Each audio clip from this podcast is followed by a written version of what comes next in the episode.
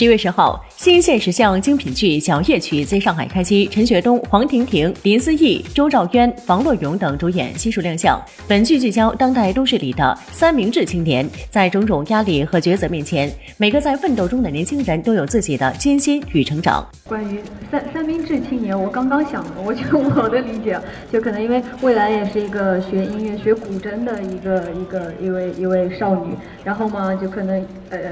不是少女吗？对，青年，青年，因为女青年，然后呃，因为是学音乐的嘛，所以一方面也有艺术家那种呃云淡风轻的感觉，对音乐方面有一定的追求，但是另一方面也是被生活所迫，就可能被夹在呃生活和艺术这两个这两个面包中间，可能我就我就是我我理解的我是这么一个三明治青年，然后也是在艺术和生活当中苦苦挣扎，寻求一个平衡点吧。剧中的角色几乎个个都是才华横溢的音乐天才，为此演员们也要苦练乐器，想要在短时间内吹拉弹唱的像模像样也是不容易呢。有在学古筝，那之前也是就完全没接触过，只看过别人弹，然后也是现学 有在学。所以觉得挑战大吗？对你来说？呃呃，目前学了学了一首歌，学了《渔舟唱晚》，还还挺有意思的。学过钢琴、吉他之类的，但是没学过小提琴。然后我发现学了一下小提琴，我吉他更不会弹了，就因为他们的弦都不一样。然后吉他还有一格一格的，但是小提琴就靠感觉拉，所以反正拉出来音不准，也有人给配吧。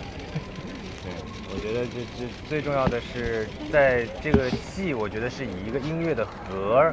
把一个现实的情况给交代清楚了，然后我觉得最重要的是这个戏里面的一些人和人之间的感情和人和人面对这个社会当代发生的一些现实情况怎么去应对和